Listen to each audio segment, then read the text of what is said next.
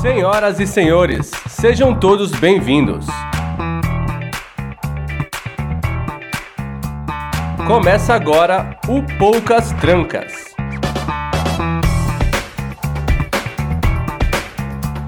O podcast onde quase nada fica de fora.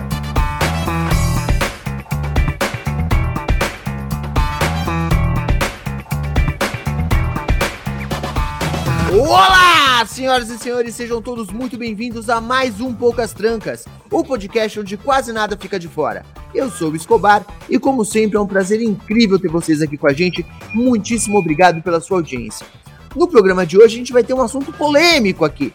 A gente vai falar sobre astrologia. A gente vai tentar entender o que é astrologia, se funciona, como funciona. Eu sei que hoje em dia tem um monte de gente na internet, principalmente, que fala que a astrologia não funciona nada, é o terraplanismo socialmente aceito. Eu vou querer entender melhor um pouquinho mais sobre como funciona isso e trouxemos um convidado de garbo e elegância para conversar com a gente sobre esse assunto. Não vou apresentá-lo ainda e vou começar as apresentações pelos meus amiguinhos de sempre, porque é claro que eu não vou ter essa conversa sozinho.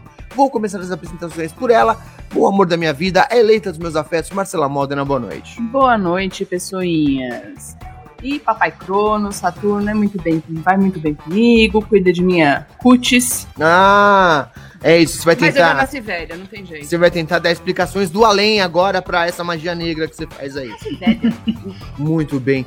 Temos aqui também ela, aniversariante da semana, acabou de completar 29 anos pela sétima vez. Flavinha, boa noite. Bom dia, boa tarde, boa noite. E eu sou daquelas nessa gravação que só sabe de signo pelo deboche astral. Então já peço desculpas aí. Não, vamos tentar educá-la essa noite. Por Inclusive, favor. tenho que pedir desculpa para os ouvintes. Eu tô ligeiramente rouco, mas é porque ficamos gritando ontem, tentando jogar joguinhos no aniversário da Flávia. Nos encontramos, descobrimos jogos e arrumamos tretas, confusões, jogando, como é que chama o negócio? O pior amigo, do de- mundo. Não, não, não. Amigo, Amigo de de merda. Amigo de merda, já vou deixar claro aqui que quem ganhou a competição foi Johnny Rossi, declarado oficialmente o amigo de merda da rodada. E vou passar a apresentação pra ele, nosso amigo de merda, Johnny Rossi. Olá, meus queridos. Sim, eu sou amigo de merda. Paciência, né? Aceito o cargo. E eu não entendo nada de signo e principalmente o preconceito com ariano. É, que é tudo capeta, mas a gente vai falar sobre isso daqui a Satanás. pouco. Você acabou de ouvir a voz dela, temos aqui a nossa nerd residente, conhecedora de todas as coisas. Quero saber se ela sabe também sobre astrologia. Aline Meckley, boa noite. Oi, gente, boa noite. É, então, saber assim, conhecedora não, mas eu gosto bastante. Eu sou aquela que a primeira pergunta que faz pra alguém que acabou de conhecer é qual é o seu signo. Olha aí. Então, sim, eu gosto bastante. Muito bem, apresentações devidamente feitas. Agora sim, vamos para o nosso convidado, o Homem da Noite. Ele que é o especialista no assunto e, apesar disso, além de ser especialista no assunto, é um grande amigo deste programa, tá sempre com a gente em todas as gravações, comenta sempre bastante no Twitter. Vai ser até estranho fazer essa gravação sem ter ele no chat fazendo um comentário. Zeno Bocardo, boa noite, meu querido. Boa noite, senhoras e senhores. Boa noite a todo o pessoal que está aí no chat. Então, estamos aqui para falar um pouquinho de astrologia. Eu sou astrólogo, estudo tarô também, estudo bruxarias e magias, ciências ocultas, ocultismo, ordens místicas e esotéricas, e mas principalmente astrologia. E vamos tentar desmistificar as questões complexas da astrologia. Olha só, eu quero até fazer uma observação aqui que eu tô percebendo pela primeira vez na história desse programa. Estamos em maioria. Temos eu, Marcela, Zeno e Aline contra Flávia e Johnny. Então a gente tem mais gente voltada pro lado da bruxaria do que pagão aqui nesse programa. Verdade. Isso é, é, é absolutamente incrível. É a primeira oportunidade que temos nesse programa. Eu quero aproveitar esse momento aqui para comemorar, para celebrarmos. Isso dito, eu quero saber, Zeno, além de ser um grande amigo desse programa, você é um estudioso do assunto. Então eu quero saber há quanto tempo você estuda o assunto especificamente, astrologia, que é o que a gente vai falar hoje. Comecei a estudar astrologia em 1987. 87, eu era uma criancinha, estava aprendendo a, comer sem derrubar a comida do prato. Na época, Zeno já estava estudando o assunto. Eu acho que isso habilita para conversar aqui com a gente, para ser o nosso especialista da rodada. Muitíssimo obrigado por ter aceitado o nosso convite, Zeno. Prazer enorme ter você aqui com a gente. Antes da gente ter essa conversinha, é claro que a gente tem que fazer os nossos recadinhos da paróquia, os nossos avisos de hoje. E eu quero começar, obviamente, agradecendo os nossos padrinhos. E vou dar a, a chance da redenção para ela que da última vez não teve a condição de fazer esse apontamento. Eu vou perguntar, Aline, quem são os nossos padrinhos? Nossa, eu não acredito que você vai fazer isso comigo, real. Eu tô te dando. eu tô te dando a oportunidade de se redimir, Aline. Calma aí. Saulo Andrioli, William, Williams Cunha, Muito bem. é, Jul, é, Julian, Rogério Ok. B. de Miranda e Masashi Ok. Seino. Maravilha! Ela obviamente tá lendo isso de algum lugar, ela foi pesquisar, não tá puxando de memória. Ainda assim, vou aceitar a sua colocação com o pequeno comentário de que faltou sotaque. Como que é o nome do nosso padrinho, Marcela? Julian Catini. Aí a Marcela tem que usar a mãozinha pra poder falar da forma correta aqui. Mas muito bem, Aline conseguiu lembrar o nome de todos os nossos apoiadores, apesar de estar colando. Meus parabéns. Johnny Rosser, como eu sempre lhe pergunto, se a pessoa quiser fazer parte desse seleto grupo, estar em contato com a gente no nosso grupo do Telegram, ganhar brindes exclusivos, episódios inéditos exclusivos só pra eles, como essa pessoa faz? Através do picpay.me barra os poucas trancas ou do padrim.com barra os poucas trancas. E também o, o mais novo Bandes Pix, segundo Escobar. Inclusive recebemos Pix. Muito obrigado para você que mandou o Pix pra gente. Então, a partir de. Se for através do Padrim ou do PicPay, a partir de 5 reais, você já tem o seu nome lido aqui no- no- nos episódios. E acima disso, acima desse valor, já vai acumulando vantagens. E o Pix, qualquer Pix que você mandar, vai ser citado aqui, comentado e etc. Apoiem, gente. por favor. Maravilha. Recebemos inclusive o Pix essa semana, só para deixar claro aqui para todo mundo, a nossa chave Pix é ospoucastrancas@gmail.com. Recebemos o Pix do Alexandre Nerdmaster lá do Paranerdia. Um grande beijo, Alexandre. E como prometido, você mandando um Pix aqui pra gente, você tem a oportunidade de mandar um recadinho que vai ser lido no programa. E como prometido, segue aqui. Aqui é o Alexandre Nerdmaster do Paranerdia e este pequeno Pix é só para mostrar o carinho que tenho por vocês. Muitíssimo obrigado, Alexandre, seu lindo, agradecemos demais, viu? Muito obrigado mesmo. Lindo. Um beijo enorme. Lindo. Estamos em todas as redes sociais como arroba os poucas trancas, Flávia. É só promessa ou a gente tá voltando pro Instagram mesmo? Como é que funciona esse negócio aí?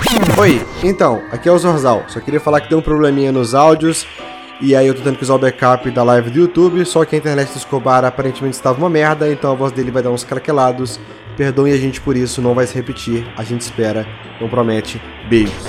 Então, estamos voltando. Essa semana a gente já inicia os nossos trabalhos. Depois a gente vai acelerando, mas a gente tá voltando. Flávia, não estou sentindo firmeza no seu comentário. Estamos voltando para o Instagram ou não? Estamos, as publicações estão sendo programadas já, mas vamos lá, um passo de cada vez. É uma pessoa só para administrar tudo pra 2023. uma vida inteira.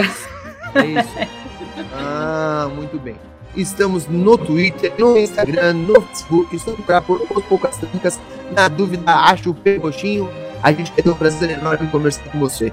Caso você queira conversar com a gente, mas não utilize redes sociais, você ainda tem aquela opção de se comunicar como os antigos sumérios e mandar um e-mail pra gente. Marcela, meu amor, qual é o nosso e-mail? Ospoucastrancas.gmail.com Muito bem, é a única coisa que ela já decorou, então ela fala aqui com tranquilidade. Se eu perguntar qualquer outra coisa, ela vai dar uma engasgada, mas o e-mail ela fala muito bem. Eu não engasgo, não, eu digo, eu não sei. Ah, é verdade, tem essa possibilidade também. Dela se recusar a nos ajudar aqui nessa nossa abertura. Temos que tirar um momento para agradecer ao nosso querido editor Rafael Zorzal, que tá aqui com a gente desde o começo.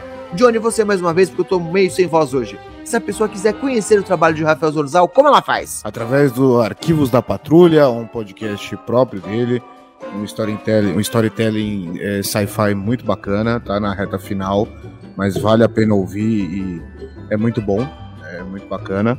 É através também do RP Guacha, que é um, um episódio de one shots de RPG, um podcast de one shots de RPG, e também lá nos nossos amiguinhos, nos nossos vizinhos aqui do Pré-Startcast, também a edição do Zorzal. Então conheçam os trabalhos de Rafael Zorzal. Conheça o trabalho de Rafael Zorzal, faça esse favor para você mesmo. Eu queria tentar, se a gente conseguir agora, tirar um minutinho só para falar das participações que a gente andou fazendo. O Johnny participou recentemente lá do Lembrei podcast. Eu, eu, inclusive, acabei participando também, mandei um recadinho lá para eles, um recadinho rápido por áudio. Queria mandar um beijo pro Andrei, inclusive. Flavinha, você participou de uns dois, três aí nessas últimas semanas. Tá altamente requisitada nas interwebs. O que tá acontecendo? Conta pra gente. Sim, é, eu participei lá do Pensador Louco. Junto com eles, falando sobre o, a estética dos quadrinhos dos anos 90 e essa coisa da, das mulheres hipersexualizadas e homens extremamente musculosos. Participei também de dois programas do pessoal do DN, falando sobre aborto e essa questão da violência contra a mulher e também dando aí umas indicações de filmes franceses no outro programa deles. E participei do Lembrei também, mandei meu recadinho lá, uma história bem, bem cabeluda lá também. Ouvir. Tenho medo quando o Flávio falar que é uma história bem cabeluda, alguém deve ter morrido. Fica Quase. aí esse aviso. Você escute este programa por sua conta e risco. E Marcela e eu também participamos lá com, com o Pensador Louco no Desleituras. Eu acho que esse programa ainda não foi ao ar, mas fizemos personagens. Logo mais. Logo mais estará aí. A Marcela fez um personagem. Qual, qual é a frase que define o seu personagem, Marcela? Seus tentáculos putrefatos. Só isso ou não? É só pra dar um gostinho. Eu gosto, eu gosto bastante dos tentáculos putrefatos na vagina amaldiçoada. Em minha, minha vagina amaldiçoada. Isso pra vocês terem uma noção do nível que foi esse episódio que fizemos a leitura lá com o Pensador Louco, logo mais no vídeo para todo mundo. Acho que as participações que fizemos foram essa. Antes da gente ir pro programa, só tenho que fazer aquele último aviso. Não, tá faltando coisa. O que que tá faltando, A Johnny? gente tá no treta. Pessoal que não tá acompanhando, eu tenho poucas tretas, rapaz. Rolando aí. Olha aí, rapaz, é verdade. Estamos a cada duas semanas tomando conta lá do treta durante a ausência de Ivo Neumann, durante a licença paternidade de Ivo Neumann. A cada duas semanas estamos lançando poucas tretas, que é o nosso mashup com o treta, onde eu, Johnny e Flávia passamos discutindo as tretas mais tretosas discutidas na internet no último período. Então, essa semana tem treta? Não, essa semana tem treta. Semana que vem, semana que vem estaremos de volta com mais um episódio com participação especial, hein? Já vou deixar avisado aqui. Obrigado pela lembrança, Johnny Rossi. Antes da gente ir pro programa, eu só tenho que fazer aquele último aviso que a gente normalmente faz. Se você estiver ouvindo a gente pelo Spotify, para agora, por favor, vai lá e faz uma avaliação.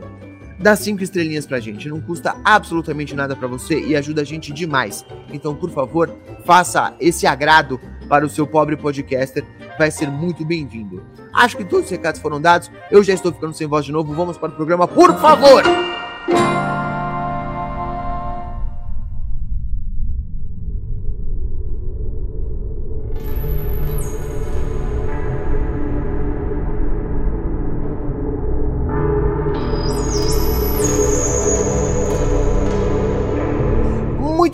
Amigo ouvinte, hoje a gente vai falar sobre astrologia, a gente trouxe alguém que manja do assunto, porque a gente é um bando de Zé Ruela. Eu, pelo menos, posso falar por mim, que sou uma besta astrológica. Deveria ter mais conhecimento do assunto e não tenho, me envergonho um pouco disso e vou tentar tirar um pouco da minha ignorância nesse episódio de hoje. Então vou começar com uma pergunta prática. Zeno, meu querido, o que é astrologia? Tenta dar uma geral pra gente, pobres incultos. Astrologia tem muitas e muitas definições, mas a gente pode dizer que a astrologia é um conjunto de saberes tradicionais que estuda as relações dos acontecimentos aqui na Terra com o posicionamento dos astros lá no céu. Ela estuda esse interrelacionamento entre, uh, como se fosse uma correspondência, uma, uma como se fosse uma correspondência do que acontece aqui embaixo e do que acontece lá no alto. Então, basicamente, a astrologia é um, um, uma tradição, um conjunto de saberes que estuda essa relação entre a Terra e o céu. Maravilha. Assim em cima e como embaixo. Assim em cima como embaixo. Muito bem, é um- uma frase clássica. Eu, eu tenho que interromper essa conversa só pra puxar o comentário aqui da Solar Intuition. que Colocou. Esse rapaz tem a voz igual a do Goku. Eu acho que eu nunca recebi um elogio tão maravilhoso na minha vida. Muitíssimo obrigado por isso. Muito bem, vamos voltar para a conversa agora. A gente parte do princípio, então, Zeno, de que as coisas são relacionadas. O microcosmo e o macrocosmo são relacionados. A gente tem uma, uma relação de equivalência entre o que acontece no universo como um todo com as pequenas coisas que acontecem aqui no nosso mundo, certo? Essa é a definição básica que você está dando pra gente. Yes, yes, as pequenas coisas e as grandes coisas também. Tanto as pequenas coisas do cotidiano como as grandes coisas que são notícia mundial, que às vezes são ou uma tragédia mundial ou uma grande bênção para o planeta, ah, mas são coisas que sempre se encontra uma correspondência no movimento dos astros. E aí, sendo você um estudioso do assunto, eu quero perguntar como que surge essa percepção? De onde vem a astrologia? Quem foi que teve essa sacada? Falou, gente, olha só, espera um pouquinho.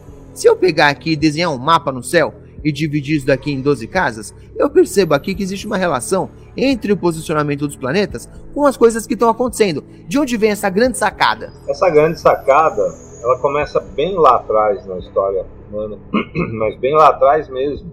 Ela começa há cerca de 18 mil anos atrás. 18 mil, gente, não é 8 mil nem 800 anos, é 18, 18 mil anos atrás. É, quando, isso é a arqueologia que, que diz, né? Toda, toda essa questão do, do nosso passado, é, é, a arqueologia que diz. É, quando encontraram um fragmento de osso, na realidade não foi um fragmento, foi um osso. É bem famoso esse osso, todo mundo que estuda astrologia conhece, ele tem um nome específico. E ele tinha a marcação dos períodos lunares. E aí, claro, fizeram datação por carbono, aquela coisa toda, né? Perceberam, pô, esse bagulho é velho, mano, tem 18 mil anos. E os caras já estavam preocupados naquela época com, ah, é, essa, com o controle do ciclo da Lua. E a partir de então, é, assim que 12 mil anos, né? Assim que o ser humano começa a plantar, 12 mil é 12 mil antes de Cristo, né? Eu, eu, eu não estou exatamente agora exato se é 12 mil de hoje ou 12 mil antes de Cristo. Eu tenho a impressão que é 12 mil antes de Cristo. Então, 12 antes mil era comum, ok. Ele, é, antes era comum. Ele começa a plantar. E aí ele começa a perceber o movimento, principalmente da Lua, e o movimento dos céus de uma maneira geral, por conta das estações, as estações do ano, as quatro estações, para ele poder estudar isso perceber que, olha, peraí, quando aquela estrelinha tá ali naquela posição, é bom para a gente plantar.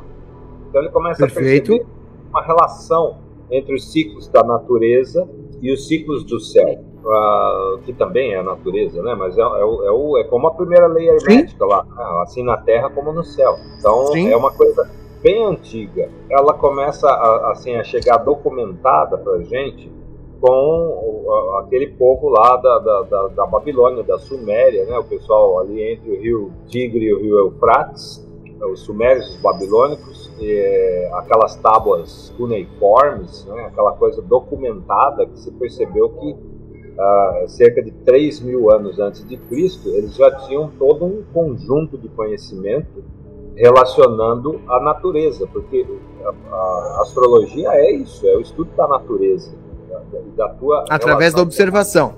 através da observação. Então a coisa é antiga. Mas assim, ela passa por, por, por Babilônia, por, por Suméria, Babilônia, Egito, principalmente Egito, e vai ficando mais complexa. Cada povo que, que China também, né? China também estava nessa brincadeira, Índia também estava nessa brincadeira, o pessoal aqui das, da- das Américas também estava nessa brincadeira, também tinha a sua própria Sim. astrologia, os maias, os aztecas. E cada civilização, à medida em que ela vai, é, ela vai ficando é, besta, que nem a gente é hoje, né, por exemplo, é, ou seja, hoje a gente vive na civilização, né, a gente tem todo, todo um conjunto de regras para viver em civilização. E naquela época, a partir do momento que o ser humano se afasta da, digamos assim, da vida natural, da vida mais selvagem, e ele começa a criar uma vida para si, uma vida semelhante às abelhas e às formigas, né? Porque a gente criou Uhum. ali uma coisa que é meio abelha e formiga, né? As nossas cidades. E a gente começa a criar. é, aí o psicólogo vai falar isso melhor do que eu, né? mas eu, eu acredito que a gente começa a criar novas sinapses dos neurônios e começa a desenvolver novas emoções. Emoções que talvez Ok. o nosso, nosso querido Australopithecus lá não tinha. E a gente passa a ter. À medida em que a gente passa a ter essas novas emoções, a gente vai construindo uma astrologia mais complexa. Com Aí novas interpretações. É isso. Aí ela, ela começa ali Egito, Babilônia, Suméria, até chegar na Grécia com o Alexandre, grande Alexandre, e os gregos é, fazem uma, uma, um grande, uma, uma grande mistura desse conhecimento antigo e colocam o próprio conhecimento deles ali também, com a divisão de signos, com a divisão de casas, com o princípio do estudo da astrologia como uma ferramenta oracular, uma ferramenta Ok. que vai fazer predição. Porque até então não, não tinha essa capacidade de oracularização. Você só, você só observava o seu ambiente, você não conseguia prever nada com essa relação, é isso? Eles não, eles, eles pensavam em prever as questões práticas do dia a dia, né? Que era plantar. Perfeito. A, a partir do momento que começaram a entrar em guerra, é, é, cidades contra cidades, nações contra nações, aí eles falaram, peraí, né, os astrólogos ali, peraí, a gente se dá bem prevendo aqui quando é que vai ser a plantação, etc. Será que a gente não pode também correlacionar isso com uh, o estudo das guerras? As guerras foram o grande, guerras, conquistas, foi, foi o, o grande, digamos assim, o grande elemento que funcionou claro. É, o, esse saber. Né? Se você parar para pensar que você pode usar é, as tempestades e, os, e o frio e o vento para avançar ou para não avançar com suas tropas e por onde que você vai chegar, faz sentido. É um raciocínio você, bem razoável sim, sim. você pensar onde você gera facilidades ou dificuldades na, no seu avanço das tropas. Sim, faz sentido. exatamente, exatamente. Marcela, perfeito isso. Porque o que, que acontece? A gente tem que tentar construir o pensamento de pessoas uh, há 6 mil anos atrás. Como é que elas pensavam há 6 mil anos atrás? Com certeza eles não tinham é, é, essa, essa psique que a gente tem hoje, tão complexa, tão cheia de detalhes. E, e a partir de então, foi uma construção de pensamento. Você usar a astrologia para prever eventos da natureza, consequentemente prever você ir numa guerra com tempestade, com, com nevasca, ou com calor pra caramba, e aí vai todo mundo passar sede, aquela coisa toda. Ah, então por que, que a gente não, não usa a astrologia para prever mais coisas? Será que funciona? Será que a gente pode prever a vida do rei? Será que a gente pode prever se o rei vai ter um bom reinado? Será, principalmente, que a gente pode interferir não só prever, mas interferir nesse futuro, como por exemplo, é, escolhendo uma época favorável para determinadas atitudes, para a coroação de um rei, para a construção de um templo, enfim, para alguma grande, é, algum grande evento que a gente vai fazer, a gente pode escolher uma época favorável para que, esse, que esse negócio dê certo, e aí a coisa vai ficando mais complexa. E é um conhecimento. Engraçado que que essa é a base da bruxaria até hoje, é né? Isso, né? Saber utilizar o um momento o propício. Rei, o rei uhum. tem sempre um, um, mago, um sacerdote que o acompanha para aconselhar e provavelmente ele usava desses artifícios, né? Exato. Para assim, conseguir sim. trabalhar. A gente tem até aquela, aquela novela da Globo que eu adorei, né? Aquela novela que tinha o mestre Ravengar, o nosso grande Abu Janra, né? Que fez o papel do mestre Estamos aqui, inclusive, esse programa faz eu. a campanha para Globo traga de volta que rei sou eu. Precisamos Sim. de um reboot dessa novela urgentemente. Por favor. Fantástica novela, né? Aquela mulher lá, eu não lembro o nome da atriz, mas ela falava é, Mestre Ravengar! Ela falava E aí o, o Ravengar entrava com aquele porte, depois que o Abu Janra fantástico no papel, né? Mas o que, que, era aquilo? Era exatamente esse reflexo. Né? Os, muitos dos, dos, das figuras de poder tinham o seu próprio mestre Ravengar. Às vezes, não apenas um, mas alguns. Sim. Alguns. No Egito tinham os vizirs, né? Que é o equivalente, né? No, no Egito, não, gente. Disfarça. Tipo, no mundo árabe. No mundo tinha árabe. os vizirs. Na Arábia. Isso. Isso. No mundo árabe, você tinha. Também, também pode ser conhecido como Jafars. Esse tá bom. Também. É. Piadinhas à parte, eu quero saber. Sim, exato. Piadinhas à parte, eu quero saber agora da minha bancada. Quem é que. Agora eu vou fazer a pergunta que vai ficar polêmica aqui o negócio. Quem é que acredita em astrologia e quem é que acha que é balela? Eu quero que justifique a sua resposta, por favor, está bem? Quero começar a rodadinha com a minha bancada de hoje, por favor. Bom, eu acredito, né? Eu acredito que dá pra costurar o nome na boca do sapo. não vou acreditar em astrologia, que eu tô ali olhando. que, pô, que eu consigo ver, imagina, acredito em coisa muito pior, é isso. Exato, em coisas muito piores. Tá bom. Mas você não vale, você não vale. Eu vou dizer que a Aline também não deve valer. Mas eu quero saber, ainda assim, eu quero passar uma pergunta para todo mundo e quero ver quem são os céticos aqui, quem são as pessoas que a gente vai ter a missão de catequizar, com perdão da escolha de palavras horrorosa, aqui neste programa. Por favor, Aline Flávio Jones. Eu não vou dizer que sim nem que não, porque eu não tenho uma opinião formada sobre uma coisa que eu não conheço. Que nem eu falei, eu conheço de signo a base de deboche astral. Ah, eu adoro vai tentar fazer isentona aqui nesse programa, é Não, é não, eu gosto. Eu sigo várias páginas desse negócio de signos, que fala de signos. Eu adoro ver essas coisas. Mas eu não, não entendo, eu tô né, aqui tá sendo uma aula para mim, tipo, entender até como que é essa correlação, quando que surgiu, como que acontece.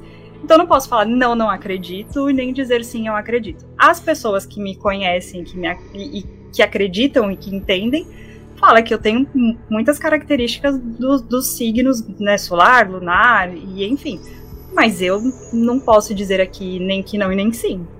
Eu gosto, acompanho, vejo tudo, mas não sei. E você, Johnny Rossi? Eu, eu, não acredito, mas eu sou um cara que eu sou cético até de religião, né? Então eu sou, me considero ateu, enfim. Não, não acredito na figura de Deus e tal, bababá. Então, não, não acredito, mas acho divertido. Eu não sou aquele cara que não acredita e tem preconceito, sabe? É, é não acredita e xinga a galera aqui que acredita. Não, eu não acredito, mas acho divertido o assunto. Não, não, não tenho nada contra. Não, é, eu acredito e eu acho muito engraçado porque assim a, a gente tem coisas que, que são muito deturpadas e essas, essas previsões de revistinha e de jornal que o povo é, sorteava o que, que ia sair ali naquele dia. É, acho que é por isso que tem muita gente que não acredita. Porque é impossível todas as pessoas do mundo de Virgem é, passarem exatamente pela mesma coisa. Né? Isso não vai acontecer. Então, quando a gente tem uma. Quando você estuda um pouco mais, ou tem é, gente que realmente sabe do que está falando e explicando, como é o caso do Zeno, é, você começa a dar muito mais crédito. Porque você vê que aquilo realmente influencia na sua vida. Ou te. A gente tem que a gente tem que diferenciar, inclusive, aqui o que a gente está chamando de estudos astrológicos de horóscopo, né? Exatamente. São coisas separadas em, em determinado momento da história. O estudo astrológico passa a ser utilizado como entretenimento em massa, e aí a gente tem o, o, a origem do, do, horóscopo geral. E é até, é até complicado se a gente for entrar um pouco nesse detalhe da coisa, porque sim, é difícil você pensar que todas as pessoas que nasceram no intervalo de três meses, no intervalo de dois meses, vão ter acontecimentos similares na vida delas naquele determinado período. Isso é um pouco genérico demais. Essa capacidade oracular talvez seja um pouco discutível e é o que eu acho que a maioria das pessoas tem dificuldade e vai falar: não, eu não acredito em astrologia porque é impossível que todo mundo que seja do signo de Câncer vá ter uma semana difícil, como apareceu na televisãozinha do metrô quando eu estava indo para o trabalho. E aí eu sou obrigado a concordar com essas pessoas. De fato, é muito pouco provável que um número enorme de pessoas ao redor do mundo tenham esses acontecimentos tão similares. Mas existem outros fatores que vão fazer a uhum. diferenciação e para isso a gente vai pedir ajuda do Zeno mais uma vez. Zeno, quando a gente falou que ia gravar esse programa no nosso grupo secreto no Telegram, começou a ter algumas discussões, inclusive internamente lá no grupo, com os nossos padrinhos, é, e as pessoas estavam dando o argumento de que a astrologia não é verificável, não é reproduzível. E eu percebo, inclusive, um pouco de, de ironia nisso, porque a gente começa o programa aqui falando que a astrologia surge como a observação dos padrões, das repetições e das relações entre a posição dos astros e os acontecimentos do planeta. Se a gente tem o surgimento dessa arte como observação dos padrões, como raios isso não pode ser reproduzível? Como raios isso não pode ser observado como uma ciência natural qualquer? Você consegue me dar uma resposta para isso? É, é uma, é, essa é uma pergunta bem interessante muito se fala na história da astrologia sobre essa essa queda que a astrologia teve a partir de 1700, ali em torno do ano 1700, 1750, por aí, né? Nesse período aí, em que na França eles vão banir a astrologia da, das universidades, ah, por conta inclusive de uns picaretas que tinha lá fazendo picaretagem, né? Picareta, ah, é, enfim, eu acredito que sempre teve picareta, mas surgiram muitos Justo. picaretas na Europa medieval. E aí, por conta de uma picaretagem, é, a França tomou lá uma decisão de banir a astrologia do ensino universitário e isso, assim, foi um efeito dominó, né, que rolou em todo o mundo europeu. E aí o que, que acontece? Ao mesmo tempo que você está tendo o renascimento e que você está tendo as ciências, a astrologia passa a ser rejeitada tanto pela igreja e pelo mundo, digamos assim, mais é, espiritual, quanto pela ciência pelo mundo acadêmico. O motivo exato é, tem, é, é bastante discutível, mas o que a academia fala, o que a, o mundo das ciências fala é exatamente isso. Olha, a astrologia não é verificável. Entenda, de fato, às vezes acontece uma coisa.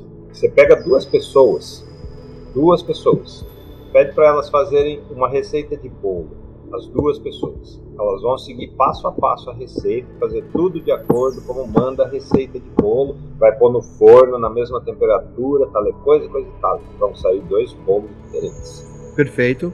Isso é um fato na cozinha, né, que é um fato corriqueiro. Tanto que a gente tem aquela atitude de falar, nossa, né, a minha avó tem uma mão para cozinhar que, nossa, eu faço e não fica igual. É coisa que todo mundo ouviu a vida inteira. Então fica bem complicado a ciência querer eh, ter, ter, ter certezas absolutas, como ela tem as certezas absolutas. Eu sou cientista também, né, eu estudei uhum. ciência da computação, eu vivi no meio de doutor, de, de mestre, de tal coisa, coisa e tal então é, é, é bastante complicado é, a gente tentar convencer. Mas, assim, em 6 mil anos, nesses 6 mil anos nós tivemos pessoas bastante inteligentes é, que levaram a astrologia a sério. Uh, Einstein é uma delas. Ele não desprezou a astrologia. Carl Gustav Jung, o psicólogo, é outra pessoa, não desprezou a astrologia. E um outro cara que dizia que estava em pé, em ombros de gigantes, que é o Isaac Newton, Isaac Newton estudou astrologia. E aí o que, que acontece? Junta a, a, a essa cagada que aconteceu na Idade Média com o positivismo do mundo acadêmico, de expulsar a astrologia e chamar a astrologia de superstição, com mais um terceiro fator, que foi o que destruiu a astrologia de vez. O terceiro fator é isso que vocês falaram: horóscopo. Uhum. A questão de começarem a publicar almanacs, de, foi lá no ano 1700, 1800 começaram a publicar esses almanacs de horóscopo, e aí com a evolução da mídia, a mídia impressa em primeiro lugar, né, depois veio a mídia de rádio, a mídia de televisão, você vai colocar o popular, aí você coloca lá aqueles astrólogos populares, alguns foram excelentes, né, por divulgar a astrologia para o povo, né, tipo Omar Cardoso, o Walter Mercado, João Bidu, que são astrólogos populares, divulgar para as massas. Mas por outro lado, essa. É... Vou ter que fazer um parênteses aqui para dizer que se tem uma pessoa que eu nunca vou confiar, é um cara que chama João Bidu. Esse cara já tem um nome de careta que não dá para levar a sério. Desculpa, Zé, não tive que te interromper porque me pareceu um comentário pertinente a ser feito. João Bidu, coitado. Então, é, o que que acontece? Essa coisa do, de horóscopo. Né? A mídia inventou uma astrologia que não existe. Essa que é a real. Que é a astrologia mais genérica possível mais ampla possível para você poder fazer um entretenimento de massa, né? Para você poder, é, em linhas gerais, fazer previsões bem simplistas que atendam um grande número de pessoas. Só, só uma ali. coisinha. É, eu, eu sou jornalista e dentro da faculdade, eu falei de ser sorteado, porque dentro da faculdade eu tive professores que falaram que trabalharam em jornais onde tinha uma pessoa específica que ficava sorteando o que, que ia sair no horóscopo naquele dia. É, é um caso ah. famoso, né? As pessoas é. realmente comentam sobre isso.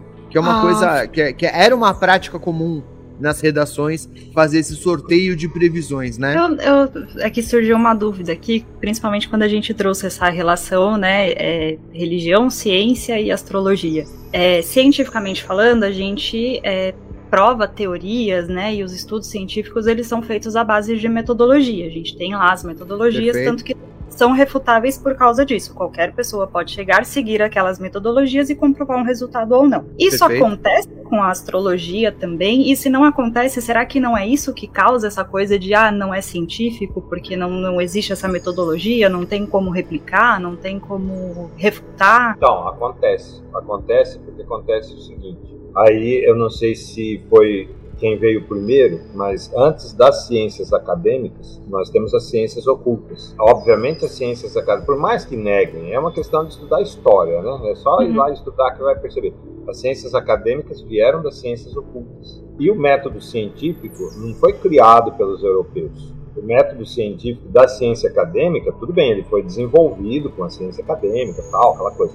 Mas ele já era aplicado nas ciências ocultas antes a ciência oculta ela não vai acreditar em superstição. Quando a ciência oculta chega e fala, ó, tal coisa é assim, é porque ela, de alguma maneira, ela tem fundamentação, ela, ela tem é, experimentação para dizer aquilo. E a astrologia. Basicamente experimentação, né? Você faz e observa o. Sim, mas como o Zeno estava falando mais cedo, quando duas pessoas diferentes seguem a mesma receita de bolo, você não vai ter o mesmo bolo. Isso significa que a interpretação da pessoa é um fator tão importante, tão determinante quanto o fenômeno em si. Ou seja, as impressões que eu vou ter de um fenômeno esotérico podem não ser as mesmas impressões que você vai ter por conta do avaliador, da pessoa que está fazendo a avaliação. E é por isso que não é reproduzível. A gente não consegue gerar o mesmo fenômeno é, para todas as pessoas, porque o, o observador é um fator determinante nessa equação. Agora, se a gente parte do princípio de que a astrologia é a observação e a repetição de eventos, como que isso não pode ser mensurável de forma como os fenômenos da ciência natural são? Por que, que isso acontece de fato, Zeno? Porque lida com os imponderáveis.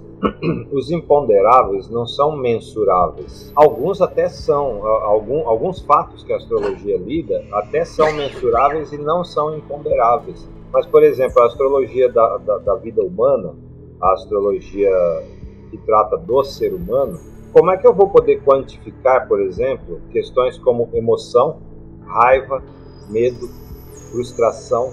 Né? Eu entro em depressão quando? Quando eu tiver, é, numa escala de 0 a 100, quando eu tiver 23 de ódio, 17 de medo, 45 de tédio, 68 de sei lá o que, de qual outra emoção. Aí quando misturar todas essas emoções, forma uma alquimia ali, aí pum, e dá uma crise de depressão.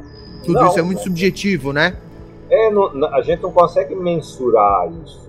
Tem, tem algumas medidas que, que, a ciência ainda não consegue trazer, é, não consegue fazer medida. Essa é a questão. Mas essas coisas não é porque a ciência não consegue medir que elas deixam de existir. Perfeito. Perfeito. Johnny Rossi, você que tá quietinho aí, por favor, traga todo o seu ceticismo à mesa. Seus comentários até então. Não, eu tô só, eu tô, eu tô só aprendendo, eu tô só ouvindo e, e, e, e, gostando do, do, do papo. Tô, tô, com a galera do chat que tá falando que o Zeno tá arrasando. E, e é justamente o que vocês falaram no começo. É, é, é, tratar a coisa não da forma horóscopo, né? É uma visão muito mais, é mais abrangente da, da questão. Isso é, é mentira. É tudo é. mentira. Esse negócio de horóscopo, mentira. Johnny, uhum. Johnny, é assim, ó. É igual, igual a, a Laia Dúlios, que eu sigo o canal dela. A Laia Dúlios, ela faz estudos sobre a gnose. Eu conheci a Laia Dúlios através de um outro canal do Jamil Salum, que chama-se Realidade Fantástica. É um canal bem legal e o Jamil Salum fez uma entrevista com a Laia Dúlios. Olha o nome da mulher, gente, a Laia. Olha o nome da mulher. É, a Laia um significado profundo dentro do ocultismo, inclusive é uma palavra que é encontrada na doutrina secreta da Madame Blavatsky. E a Alaia fez um, um dia desses, ela fez um vídeo fez um story no Instagram falando o catolicismo é a maior heresia do cristianismo, da doutrina de Cristo. Quer dizer, super polêmico isso, né? Um negócio que é uma se isso cai num meio católico, cai como uma bomba, né? Então é a mesma coisa que eu falo, a questão de horóscopo é a maior heresia da astrologia.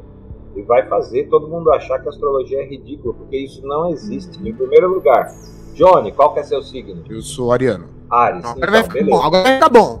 Eu já vou, eu já vou dizer de cara para você, esquece que isso é bobagem. Isso é bobagem. Você tem que fazer uma, uma, uma lavagem cerebral para deslavar o cérebro, né? Pra, não, eu não sou de Ares. Isso não existe. Não uhum. existe eu sou de tal signo. Aí você vai lá no, no naqueles perfis de, de, zoeira de astrologia lá, né? É, você, como faz para Você já namorou a, a, a, Ares, né? Você gosta de namorar a Ares? Não, eu não gosto de namorar a Ares. Eu gosto de namorar a gente. Né? Justo. Né? Exatamente. Nunca, nunca namorei. Então, o que, que acontece? A pessoa começa a se identificar, principalmente quem curte isso, né? Esse lado mais popular da astrologia, começa a se identificar com o signo solar. Isso é é mentira, não, não, tem nada a ver esse negócio, a gente não é o signo solar. Às vezes, o signo solar nem é o mais forte dentro do nosso mapa, né? você pode ter outras características completamente diferentes. Assim, óbvio que a gente não vai poder dividir os seres humanos em 12 tipos, né? são 12 signos, tá? então são 12 tipos, que legal. E, e aí eu vou falar um horóscopo ainda por cima. Eu vou falar, bom, previsão para você de Áries. Áries. Eu, eu ouvia quando era criança. Eu escutava o Omar Cardoso no rádio, né? Minha mãe ouvia. E aí ele lá começava: Áries, você que é do signo de Áries, boa sorte nos jogos e na loteria. É assim, que jeito, ele era. Vamos começar dizendo que o cara que tem essa voz só vai prever desgraça. Não tem como essa pessoa prever alguma coisa boa. Já vamos partir do princípio de que não existe essa possibilidade. Mas eu quero saber, Zeno, o que é que faz com que o signo solar seja mais determinante ou não para o mapa de uma pessoa? Quais são essas variações possíveis? As variações. Por exemplo, é, vamos pegar um exemplo aqui, o, o Johnny. O Johnny, é, digamos que ele tem o Sol em Ares. Mas em qual casa que está o Sol dele? Você vai analisar o mapa astrológico, mapa astrológico tem 12 casas. São, é, imagina uma pizza dividida em 12 fatias. Então Já é deu isso, fome. é a mandala, mandala astrológica é uma roda, é um círculo, né? Tem, tem aliás, vocês estão vendo a mandala aqui, ó, a arte do, do Ciro Marchetti, a mandala astrológica com, com os 12 signos ali. Digamos que o Johnny é, é do signo de Ares, mas o, o sol dele tá, sei lá, tá na, na casa 4, não tá na casa 1. Então, ele vai ser um ariano com significados de casa 4. Ah, mas o que é casa 1, casa 2, casa 3, casa 4? São áreas da vida, são áreas da sua personalidade. Então, se o Johnny é um ariano de casa 4, ele nasceu lá na maternidade. Ô, ô Johnny, que cidade você nasceu?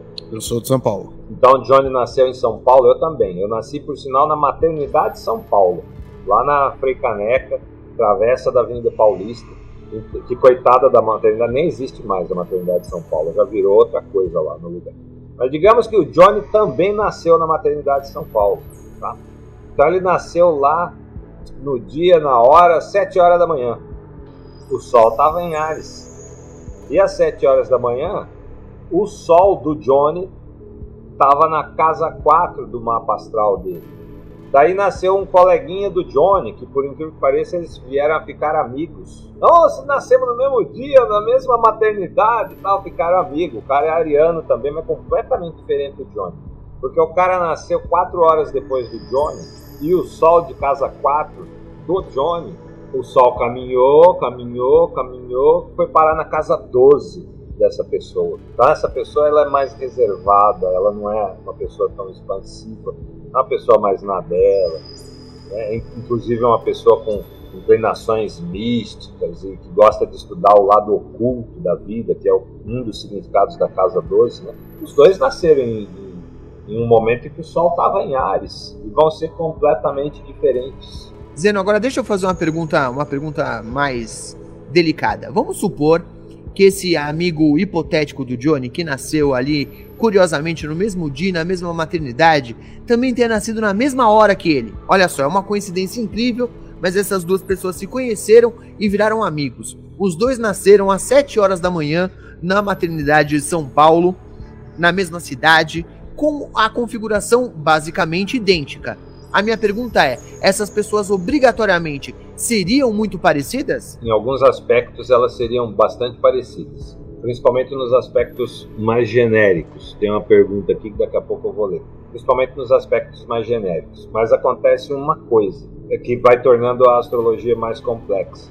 Digamos que o Johnny ele tem um pai e uma mãe super equilibrados, são de boa pra caramba, sabe? Um pai e mãe que tem um casamento legal, que os dois se dão super bem.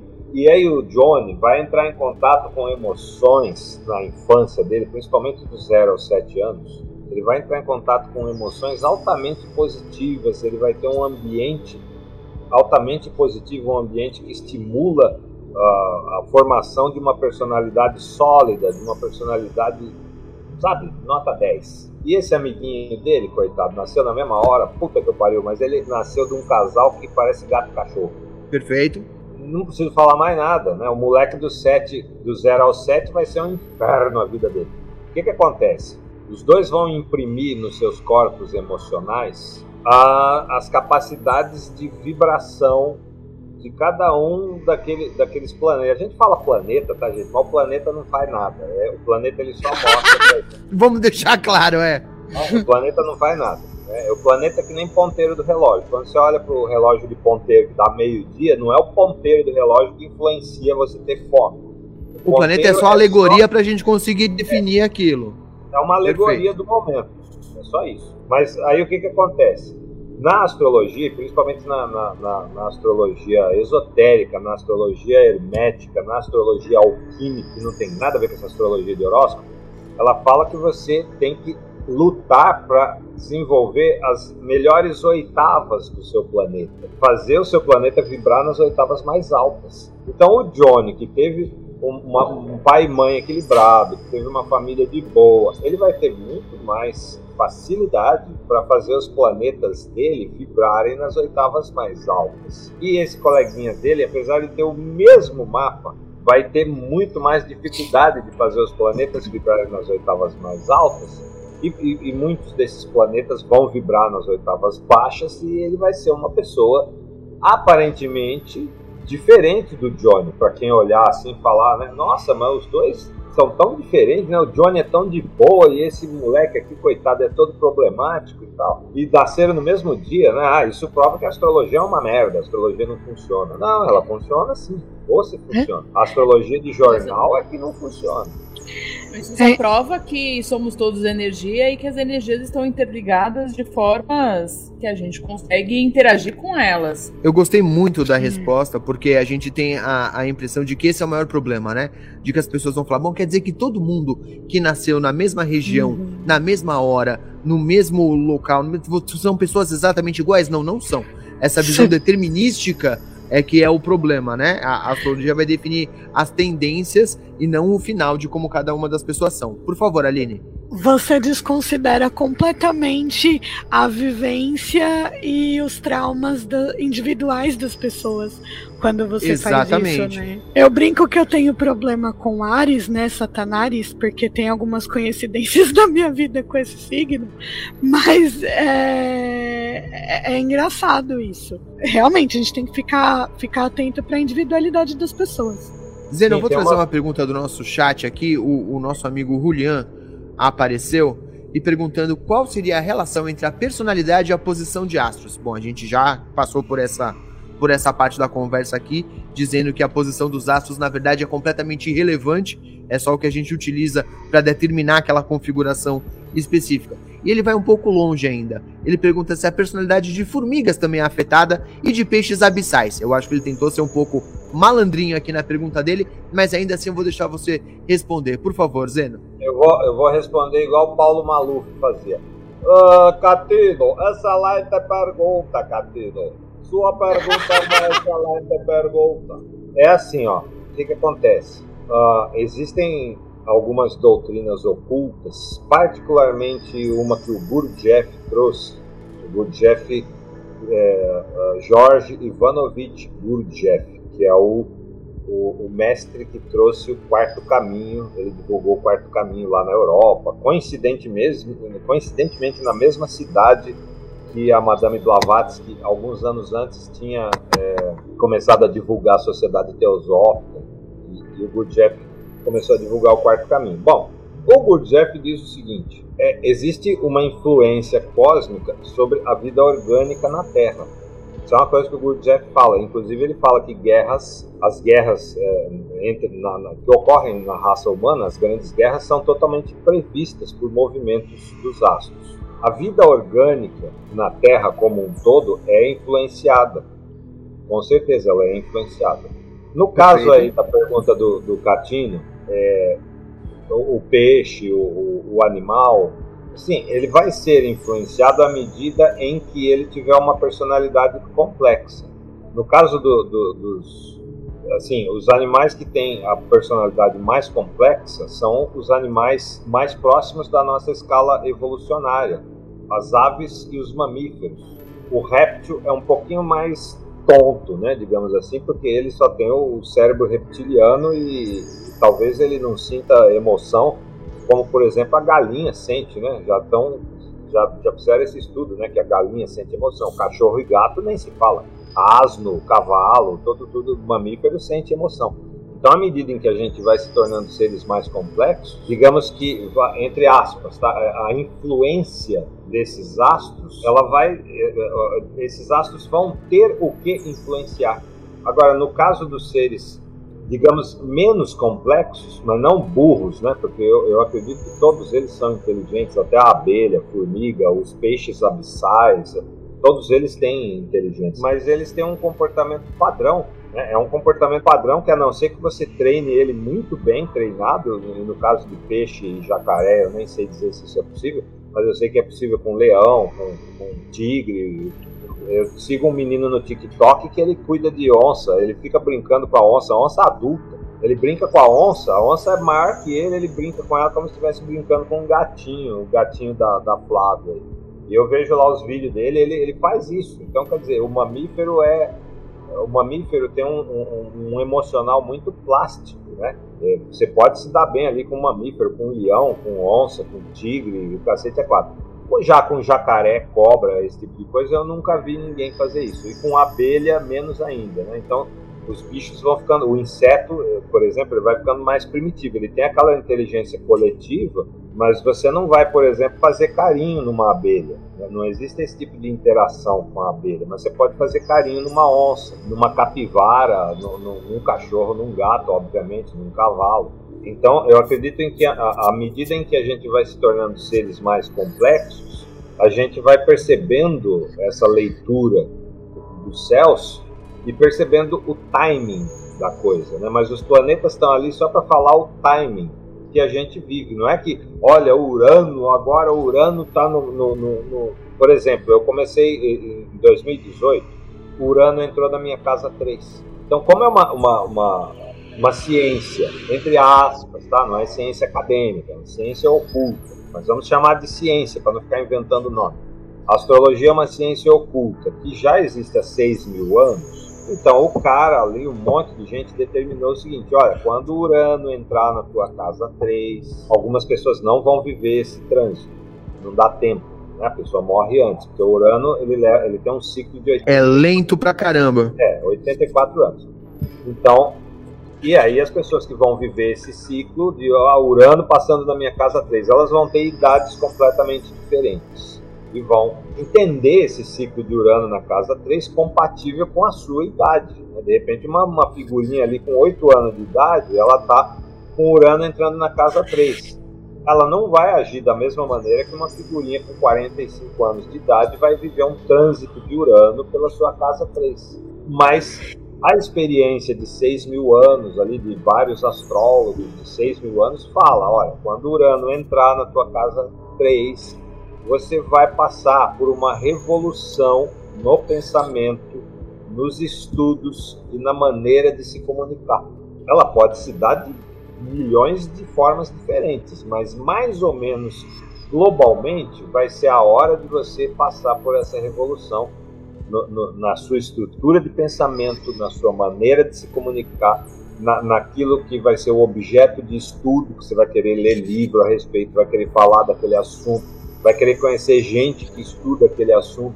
O Urano vai trazer isso para você. Ah, não, mas é o Urano? Não, não é o Urano. O Urano é só um ponteiro do relógio. Eu, eu tenho uma pergunta. Quando você fala em casas astrológicas e tudo, é, o mapa astral ele é como se fosse a foto do céu naquele momento do seu nascimento, enfim, e você divide isso de uma forma é, matemática, você faz cálculos para cálculos matemáticos para fazer essa divisão? É, desculpa a ignorância, como que é isso? Sim, tem, tem alguns cálculos matemáticos e o cálculo começa com o horizonte. Então, no momento que você nasceu, você olha para o horizonte, pega, põe assim, o seu nariz apontado para o horizonte ali. Ali no horizonte é a casa 1, é o começo da casa 1, é o grau zero da casa 1. Então você tem cada casa 30 graus aproximadamente, porque tem sistema de casas que você vai perceber que a casa tem mais ou menos de 30 graus. E tem sistema de casa que você fala, não, vamos fazer essa porra com 30 graus, senão vai, vai ficar mais complicado. Então vamos fazer tudo com 30 graus. Então a partir de 30 graus ali, você tem o início da casa 1, no horizonte.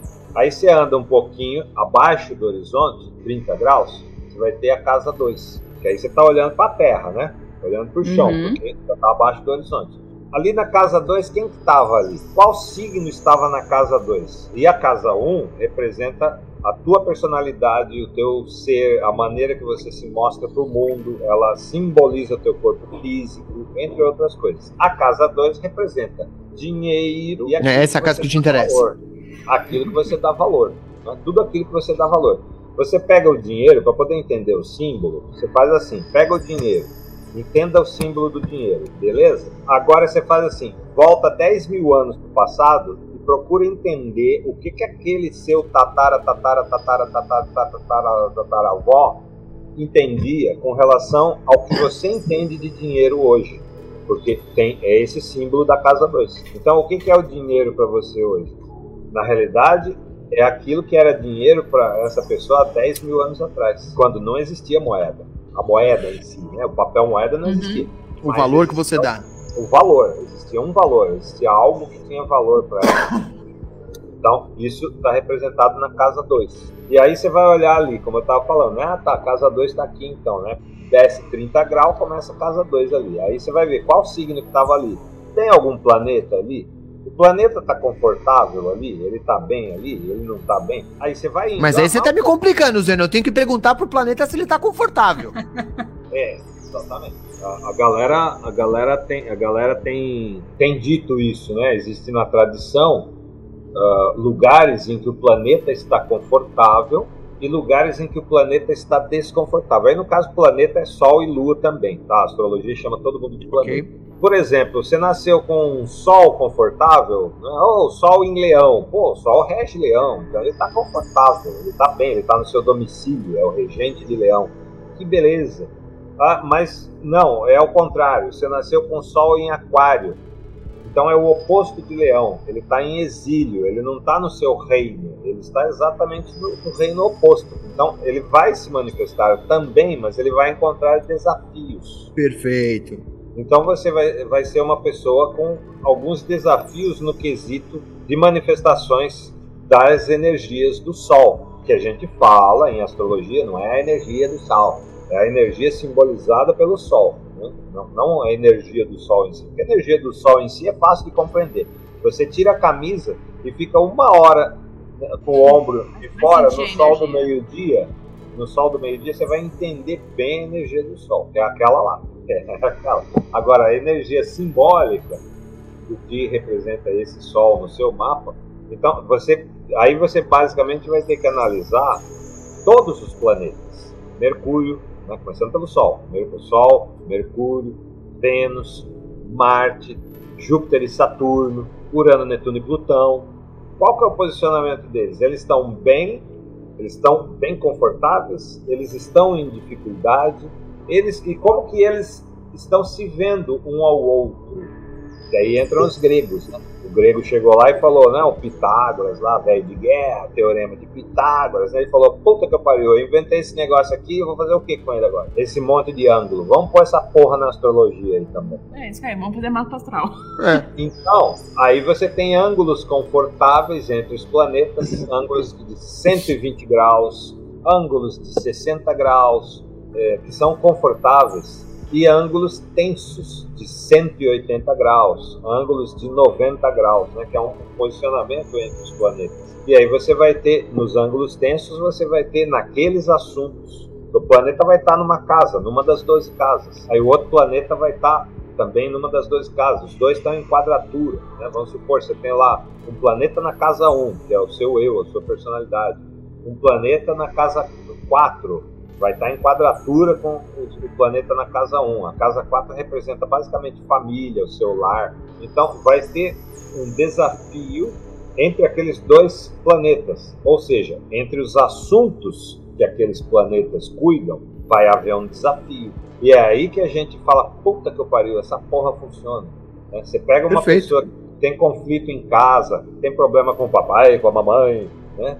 Aí você vai ver, ela tem, ele tá ali no mapa, aquele problema. Agora, o legal da astrologia não é isso, né? Ela falar o que você já sabe. É eu sei que eu tenho problema com meu pai e com a minha mãe. Tá, mas e aí? O que, que eu faço? é boa. O legal é a astrologia falar: olha, a maneira mais fácil para você lidar com esse problema é você tomando tal, tal e tal atitude. Por aqui caminho mais fácil, né? Como diz aquele velho sábio chinês. Por aqui caminho mais fácil. Então, ela tem que te apontar o caminho mais fácil, caminho da, da tua atitude psíquica, da tua atitude psicológica, do teu comportamento, para você poder lidar com aqueles conflitos que você tem ali com o papai e com a mamãe. Então, senão não é astrologia, cacete. Você está consultando um trambiqueiro, não está consultando um astrólogo. Né? A, a, a astrologia vai servir para isso, para tentar dar uma azeitada nas engrenagens da sua vida para você, porque problema você vai ter, você vai ter problema. O Bill Gates tem problema, o Elon Musk tem problema, uma pessoa muito rica tem problema, uma pessoa muito pobre tem mais problema ainda. E aí tudo como isso, é que... e tudo isso baseado nos arquétipos e simbologias dos planetas e, sua, e seus posicionamentos. Sim, porque cada, cada planeta vai cuidar de um assunto. Um não, vários, né? É um assunto simbólico. Então, quando a gente fala de Marte, você pode reduzir o significado de Marte é, onde você quer jogar a sua energia. Né? Onde que está Marte no teu, no teu mapa astral? Ele representa onde você quer jogar a sua energia. Mas não é só isso que ele representa. Ele representa também você, espoletinha, você, a hora que você fica puto da vida, explode. Né? Ele vai vibrar. Ele, Marte é Ares, o deus da guerra. Então ele tá com a espada na mão ali, ele é vermelho e incomoda.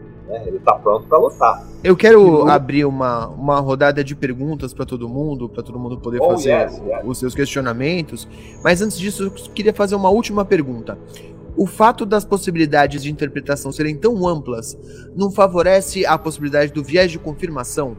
Quando você me dá uma definição de Marte, por exemplo, específica, e dizer para mim que ela pode representar isso, ou isso, ou isso, ou isso, não é muito mais confortável para mim, enquanto a pessoa que está observando isso, escolher o fator que eu acho que tem mais a ver comigo? A possibilidade muito ampla não favorece com que você tenha a possibilidade, a possibilidade de todo mundo se identificar, porque é amplo o suficiente para que todo mundo possa reconhecer algum aspecto onde consegue se enxergar naquele fator específico? É, aí que veio em, em nosso socorro os papéis antigos que estavam perdidos da astrologia tradicional. Se por um lado a psicologia Uh, contribuiu muito, Carl Gustav Jung, todos os psicólogos jungianos principalmente, contribuíram muito para trazer de volta para a discussão a astrologia. Por outro lado, também teve uma viajação na maionese, que eu acabei de inventar viajação agora.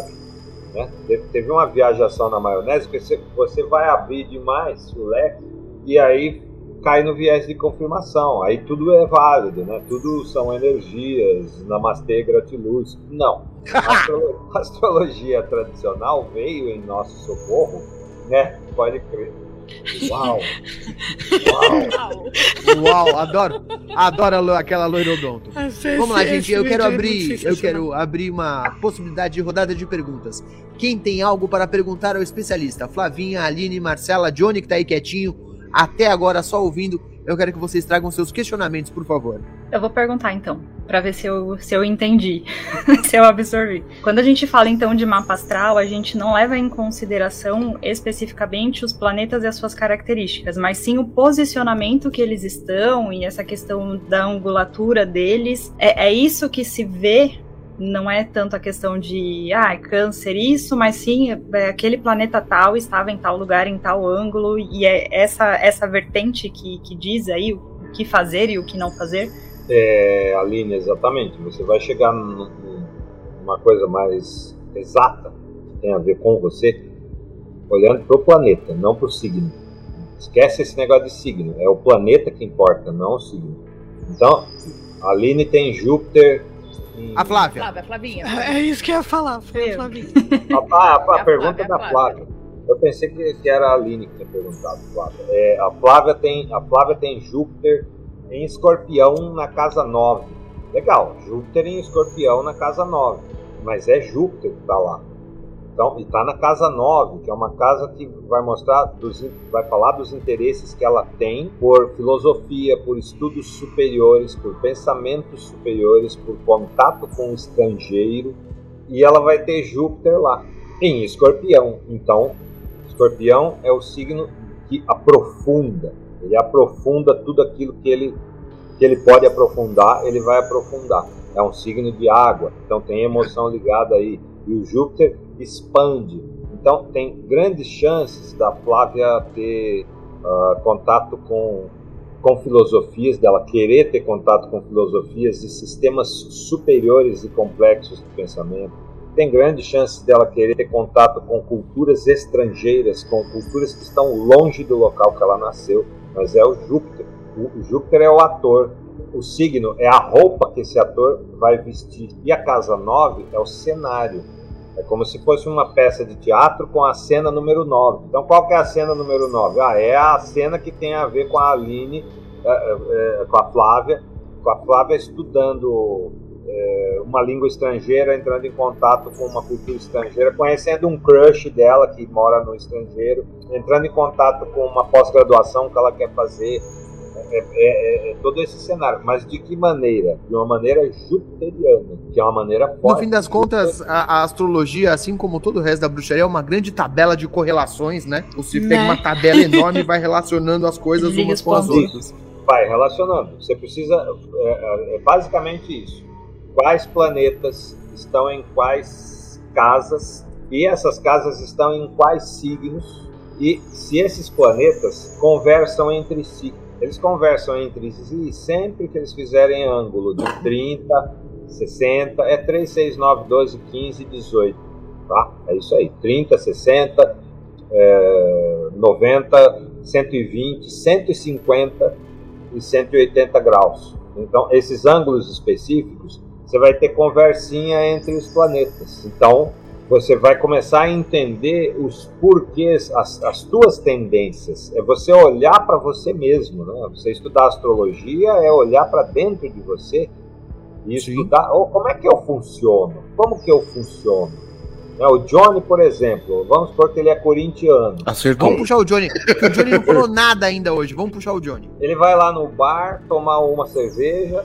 Aí tem um cara lá, oh, o Corinthians é uma merda, hein, meu? Tá uma merda esse time o que dentro dele vai fazer ele tomar tal e qual atitude. Ele pode dar uma risada disso daí, né? Ou ele pode ficar puto pra caramba, levar isso pro lado pessoal, né? Como se o Corinthians fosse ele. Ou então ele, ele dá uma risada e toma uma cerveja ali, boa. É, o importante é salientar o quê? Essa atitude que o Johnny vai ter agrada a ele, tanto se ele ficar puto quanto se ele ficar calmo.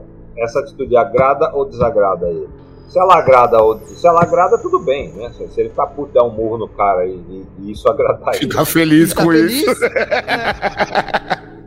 Boa. E tudo bem. Agora, se ele, ele, ele, se ele ficar puto com a atitude dele, não importa qual seja, então ele precisa trabalhar essa atitude, ele precisa olhar para dentro dele e falar: tem como mudar isso, né? Eu vou, porque se ele ficar puto, ele vai querer mudar. Se ele não ficar puto, ele não vai querer mudar. Não vai ser a gente que vai querer ir lá e falar porque ele não vai querer mudar. Mas se ele quiser. Embora mudar, eu recomende fortemente. é altamente recomendável, né? Mas se ele quiser mudar, legal, existem, existem caminhos para isso. Um deles é a psicologia, né? Você vai lá fazer a psicanálise, enfim, pega uma linha da psicologia e vai lá tentar se entender. O outro caminho é a astrologia. É você tentar entender como que você lida com determinadas emoções, com determinadas situações. Olha, você tem essa tendência aqui, mas também você pode, a partir dessa tendência, você pode trabalhar isso internamente desta maneira específica aqui, se você quiser mudar, se você deseja mudar. É, é mais ou menos assim. É, qual que é a, a, a, a parada do, do ascendente? Porque eu vejo sempre a galera falar do bendito do ascendente e que depois eu já ouvi em um outro podcast há um tempo, muito tempo atrás, que ah, depois de certa idade a pessoa se identifica mais com o ascendente. Você reforçou aqui que as pessoas não são seu signo solar e deu a explicação disso e tal.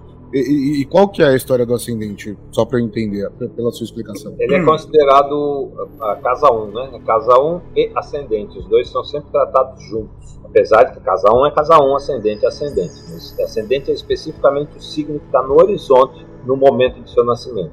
Então, o signo solar, que é o, o signo, o signo pop, né, que a gente se mostra para o mundo, é exatamente isso. Ele é, é um, um, signo que a gente acaba se mostrando para o mundo, porque todo mundo pergunta para você, né? E faz aquela confusão danada. Ah, eu sou de Ares, eu sou de Peixes, eu sou de Escorpião, eu sou de Gêmeos.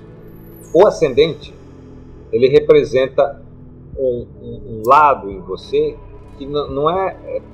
Você tenta não mostrar para todo mundo esse lado, né? Mas é um lado que as pessoas vão ver ele muito forte em você.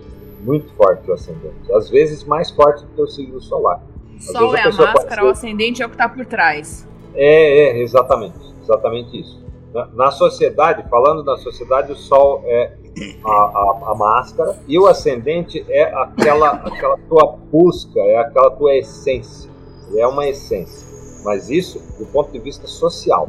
Do ponto de vista real, o signo solar é o teu objetivo de vida. Você tem que construir as características positivas daquele signo solar, usando como ferramentas as características do ascendente. E aí isso vai dar uma gama terrível, né? Porque você pode ser de um ascendente com o Sol no mesmo ascendente como nos outros 11. Então, cada pessoa que tem um ascendente, ela tem 12 possibilidades de signo solar. Ah, tem ascendente em Ares e o Sol pode estar em qualquer um dos 12. Eu, eu, vou falar aqui, só com essa conversinha aqui, o Zeno acabou de explodir a minha cabeça. Eu fiquei até quieto um pouquinho aqui pensando, porque eu tô pensando no, no meu mapa aqui enquanto a gente tá conversando. Eu também. Eu tive uma pequena explosão de cabeça aqui. Eu vou ter que puxar uma, uma pergunta do chat. O Samuel, Zeno, perguntou pra gente aqui. A psicologia. Caraca, que palavra horrorosa de falar! Psicologização. Obrigado, Marcela. Da astrologia começou quando? A psicologização da astrologia começou com o nosso querido e glorioso Carl Gustav Jung. Ele foi o primeiro que foi, ao invés de rechaçar toda a questão das religiões, do tarô, da, da, da, da astrologia, de, toda essa coisa do ocultismo e de, de, superstições de uma maneira geral, ele falou: não, peraí, vamos ver esse treino de uma maneira melhor. E aí ele começou a estudar muito, ele estudou muito as religiões, todas as religiões, os, os, símbolos, os grandes mitos e símbolos das religiões. O Homem e seus símbolos, um grande livro.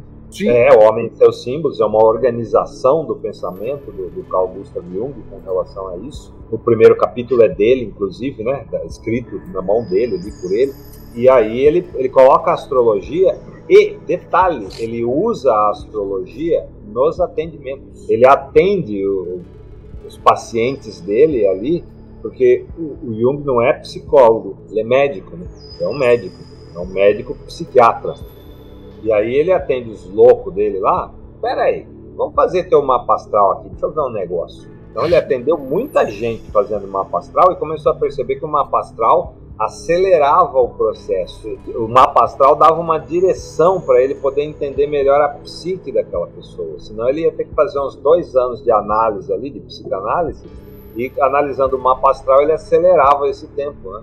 E é claro, ele começou a conversar isso com as pessoas e as pessoas começaram a estudar a, a todo, todo o, o esquemático da psicologia junguiana e aí foi geral, né? Foi geral para aparecerem uh, os pensadores, inclusive no, no campo da astrologia, que a gente tem principalmente a Liz Green, a Liz Green, que é lá do, do daquele site astro.com, né, que é um site bem famoso. A Liz Green é totalmente adepta, a Liz Green, o, o Dani Rudyard, Liz Green e o Dani Rudyard até antes, né, o Dani Rudyard até antes da Liz Green, que eles vão falar da psicologia, uma, da, da astrologia humanista e vão considerar a análise da astrologia junto com a psicologia. Foi também um desejo de trazer de volta para o mundo acadêmico a discussão da astrologia. O Jung, inclusive, é grande parte do, do ocultismo ocidental moderno está relacionado com o trabalho de Jung, né? Tanto o trabalho de arquétipo, o trabalho de sombra, tem bastante relação. Aline, sua chance de fazer uma perguntinha também. Não, é, é uma pergunta meio boba. A, a gente vê tanto site é, gratuito para fazer uma pastral, por exemplo, e a gente estava falando sobre como o, o, horóscopo é uma coisa né, que não é nada confiável, aquilo ali não existe. É, eu posso confiar numa pastral que eu fiz no Personari? Olha, ótima pergunta, Aline. Não é uma pergunta Sim. boba, não. Gostei. Sabe? Em parte. E aí, Zeno? Em partes pode. Tá. Em partes o você pode. vai estar porque... lá. O, o, a foto, o traçado, a mandala com as casas vai estar lá. A interpretação Sim. é o que é o discutível. É, exato. É. é, e aí, aí, aí, aí eu digo em partes porque, é, é, por exemplo, eu, eu conheço todos esses sites aí. Além de astrólogo, eu sou estudante de astrologia e, naturalmente, eu estudo astrologia online. Então, tudo uhum. quanto é site de astrologia eu conheço no, no, caso deles, tem alguns detalhezinhos que às vezes ele fala: Ó, oh, você vai estar tá passando por um trânsito astrológico importante e essa porra desse trânsito ainda não aconteceu. E para ah. eles já aconteceu, porque eles consideram uma, uma, tolerância, trânsito, que tecnicamente a gente chama de orbe na astrologia, mas é aquela tolerância, né? Ó, você vai ter lá um planeta, sei lá, Saturno, que é o Chaturno, né, da astrologia. Oh, oh, oh, O retorno. Opa, o retorno opa, de Saturno. Opa. Alguém se sentiu ofendido. Opa, Saturnina, né? Inclusive a Flávia está passando um retorno de Saturno. Né? Então, assim, é sempre um período. Ai, é complicado. Um período delicado o retorno de Saturno. Aí, por exemplo, a Flávia entra lá no, no personagem, e aí o cara fala assim: Olha, Saturno está em quadratura com a sua lua.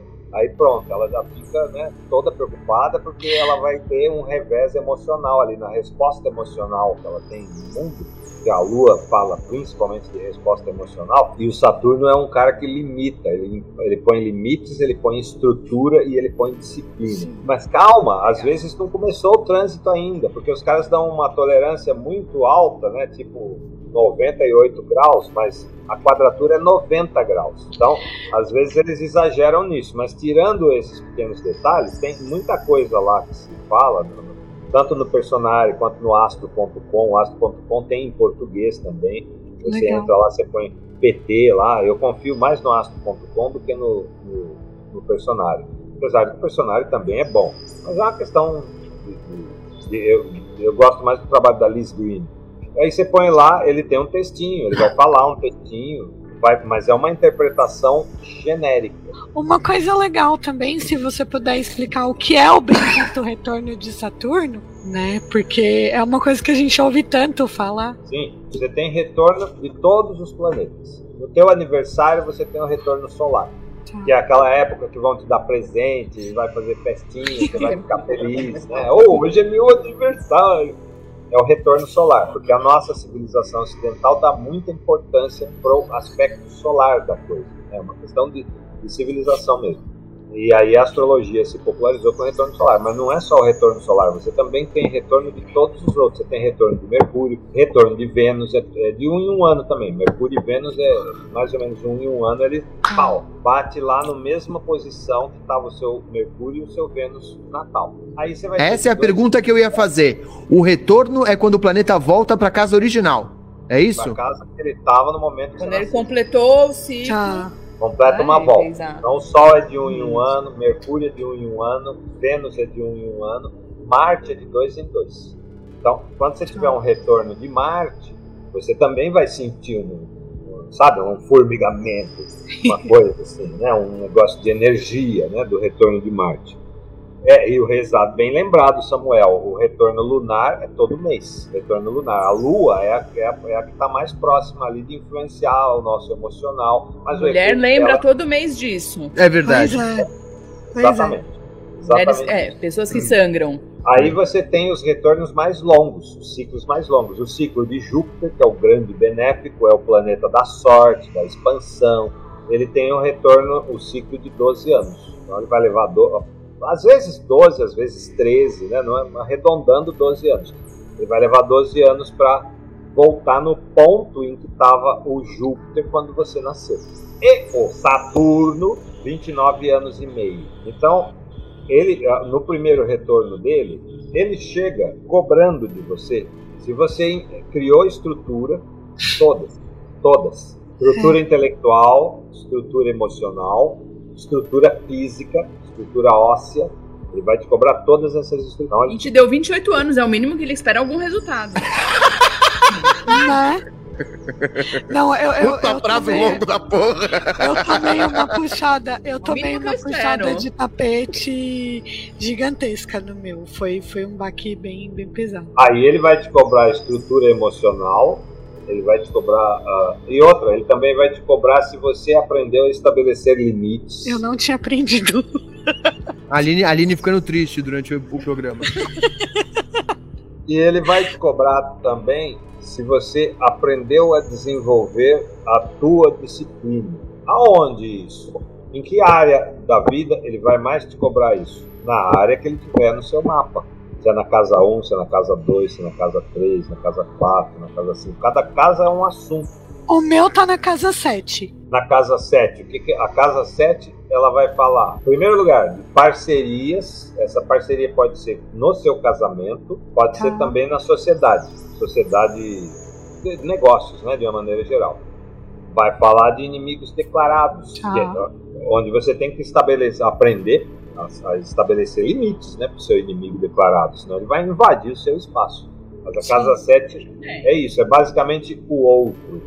Né, para resumir assim, a relação, a relação conjugal está na casa 7, a relação de sociedades e ah, o inimigo declarado também está ali, casa 7. É um resumo. Olha só mais. a ironia, E olha só, sabemos, hein? Sabemos que temos. olha só a ironia, a relação conjugal e o inimigo declarado estarem na mesma casa.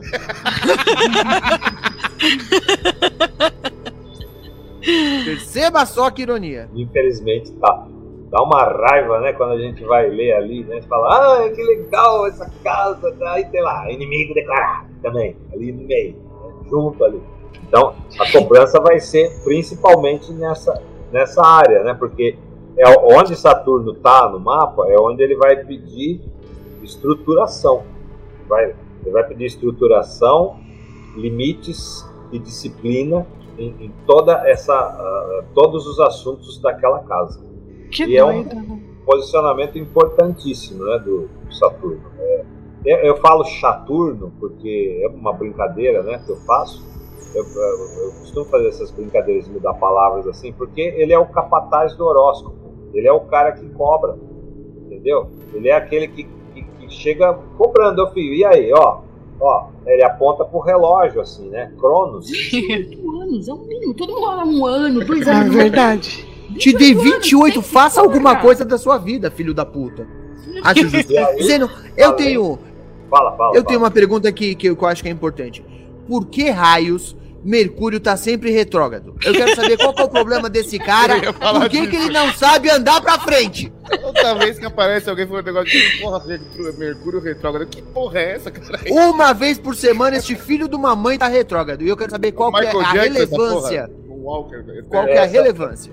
Essa, essa, esse é um, um, um- um daqueles, daqueles negócios de astrologia que acontece e que acaba virando é, meme, né? Vira meme. O negócio vira meme. Ah, é Mercúrio retrógrado. Ah, porque Mercúrio retrógrado vai acontecer tal coisa, tal coisa. tal. É o seguinte: a astrologia moderna tem uma visão de Mercúrio retrógrado. A astrologia tradicional tem outra visão completamente diferente.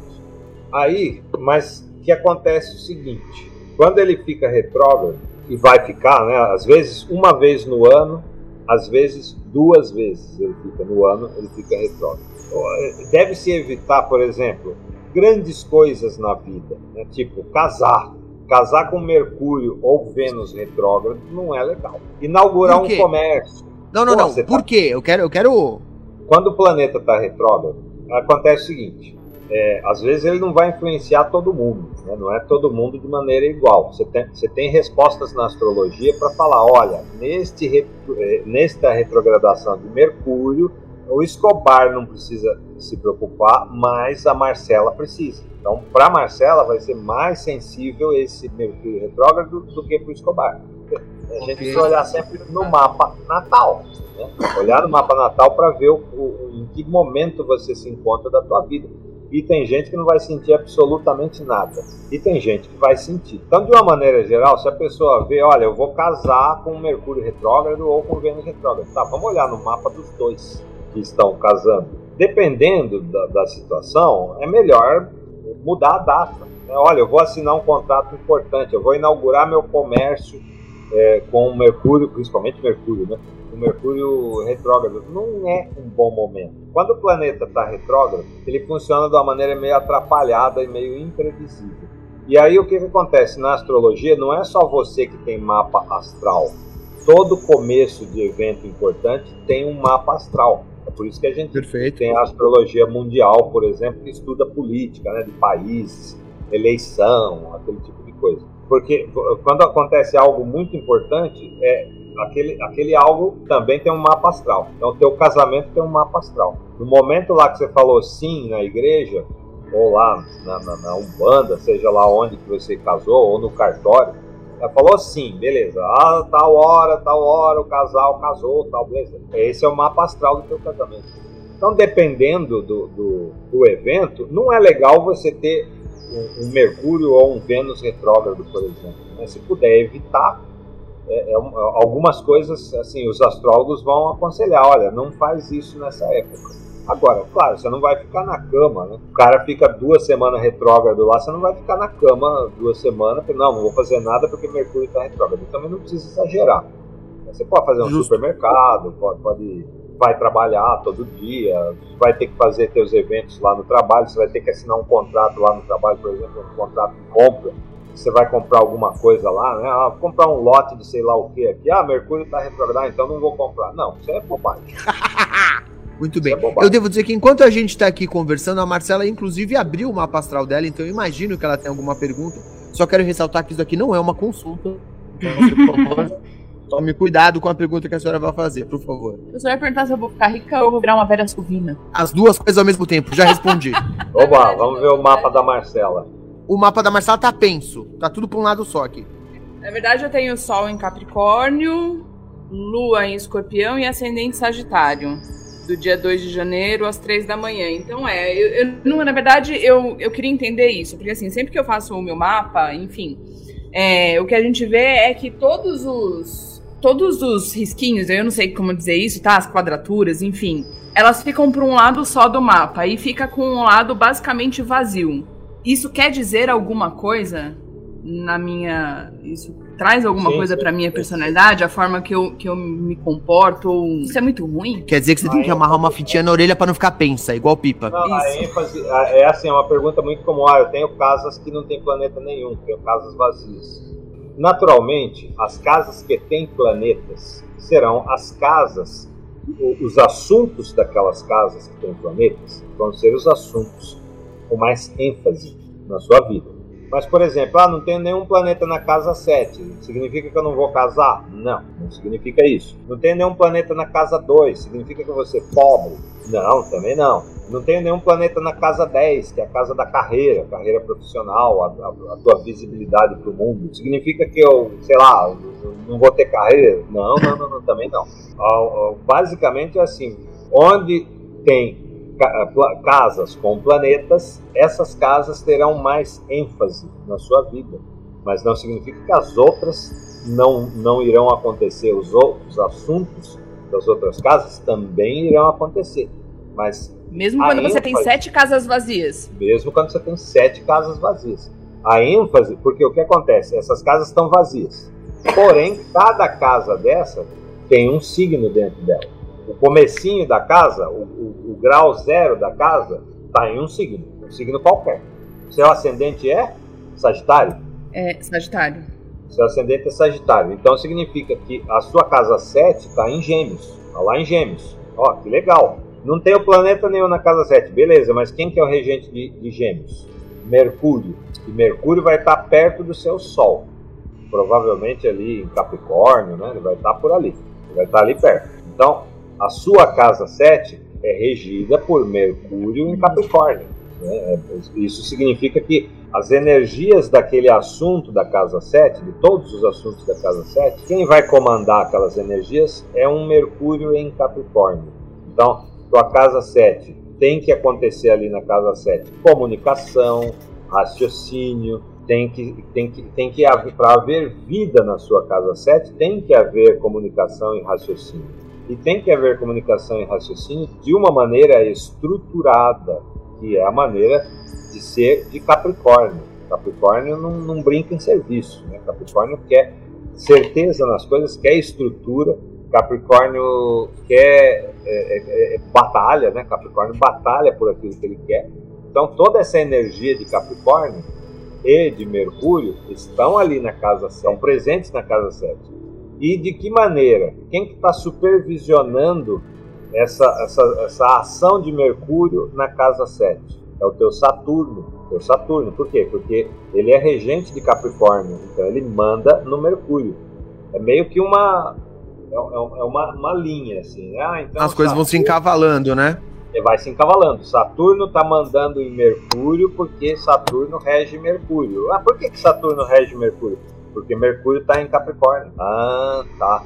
E Mercúrio rege quem? Rege a casa 7. Por quê? Porque a casa 7 está em Gêmeos. E quem é o planeta regente de Gêmeos? É Mercúrio. Então, você falou em casa 7, a gente tem que fazer uma costura e olhar para Mercúrio, depois olhar para Saturno. Aí para aí, não para aí, porque precisa ver onde Saturno está e quem que rege ele. Também vai participar da, da, da, do assunto. Então, todo aquele conjunto de energias vai terminar na casa 7.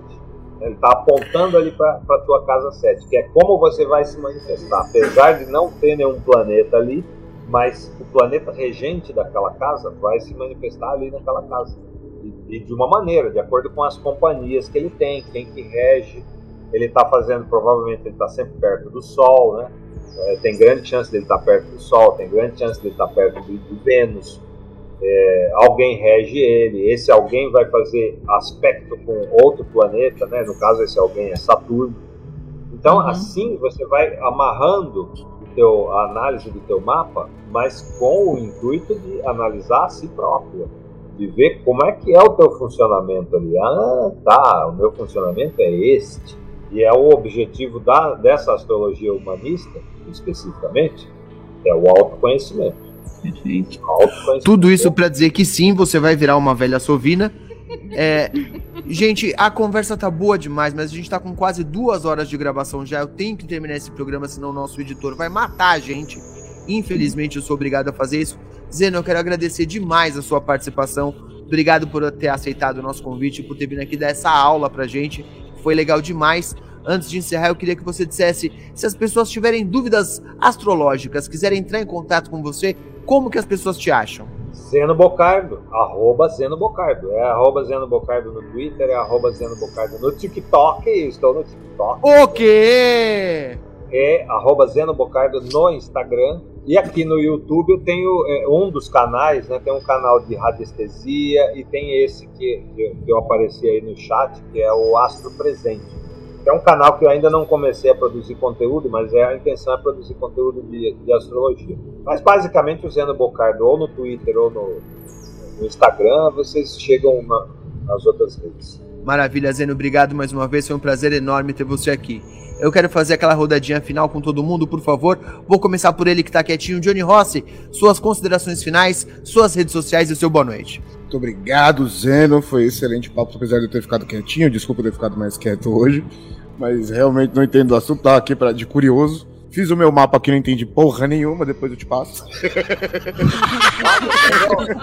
Olha lá, olha lá, ele já fez o mapa dele, já estamos conseguindo chegar em algum lugar, Zeno. Já, já gerou é, a curiosidade, tá vendo? É bom, isso aí é bom. Já Depois gerou eu a quero data e hora de todo mundo, tá? Eu vou fazer um mapinha de vocês. Se vocês quiserem, ah, a gente faz um, uma live ou particular ou pública, vocês decidem. A gente faz um encontrinho desse aqui e eu vou falar do mapa de cada um de vocês. Ah, caramba! Aí, aí eu vi Caramba! Vantagem. Amei, amei. Não pode ser o nosso programa 2? Já pensou a parte 2 do nosso programa? Os nossos mapas astrais? Por claro favor. Pode. Aí a gente fala. Que legal. Aí eu sei que saiu aqui, o Sonhares ascendente em Sagitário. Bom, depois a gente discute isso. Quem quiser me encontrar, arroba Johnny L. Rossi em todas as redes sociais. Só procura lá, vem bater papo. Por enquanto eu vou estar ausente, mas daqui a pouco eu volto para interagir com o pessoal nas redes sociais. Um beijo para todos, obrigado por terem ficado com a gente até agora. Maravilha. Flavinha, por favor. Muito boa noite, Zeno. Muito obrigada. Essa conversa abriu um triplex no Guarujá da minha mente, do meu, do meu cérebro límbico, porque eu faço terapia junguiana e agora mais do que nunca eu quero meu mapa astral. e é isso, gente. É... Não, não me tire o meu horóscopo, porque é a minha novela. Então, desculpa. Eu vou continuar lendo o horóscopo. Suas redes sociais, Flavinha. É arroba Fla. Em qualquer lugar, inclusive no Google, vocês me acham. Olha só, olha só, provavelmente relacionado a uma notícia de assassinato. Aline, por favor, sua vez. Bom, para me encontrar é no. Boa noite, né, gente? Muito obrigado por terem escutado até aqui. É, para me encontrar tanto no Twitter quanto no Instagram é Aline Merkley. E é isso aí. Maravilha. Meu amor, por favor. Muito, muito, muito obrigada, Zeno. Foi incrível. Pô, a gente é muito leigo aqui. Muito mais do que a gente gostaria de ser. E realmente eu tô com a Flávia nessa. São triplex e triplex aqui abertos. Né? É, muito obrigada pela sua participação. Para quem quiser me encontrar em Instagram e Twitter, Ardat, com dois T's, underline Lili, ficou difícil, vai lá no Poucas Trancas que você acha. Maravilha, eu tive a minha cabeça explodida pelo menos em dois momentos aqui durante a gravação deste episódio, vou ter que sentar e raciocinar um pouco para pensar em tudo que eu descobri hoje Agradecer o Zeno mais uma vez, obrigado. Agradecer o pessoal no chat que veio aqui bater um papo com a gente, foi legal demais. Obrigado, gente. Um beijo sim, enorme para todos vocês. Legal. Vocês me encontram em todos os lugares como arroba Belinha Escobar, é B-E-L-L-I-N Escobar. Na dúvida, meu nick é lindo, inteligente, humilde. Muito obrigado para todo mundo que aguentou a gente. Um beijo enorme e tchau para vocês, hein? Beijo!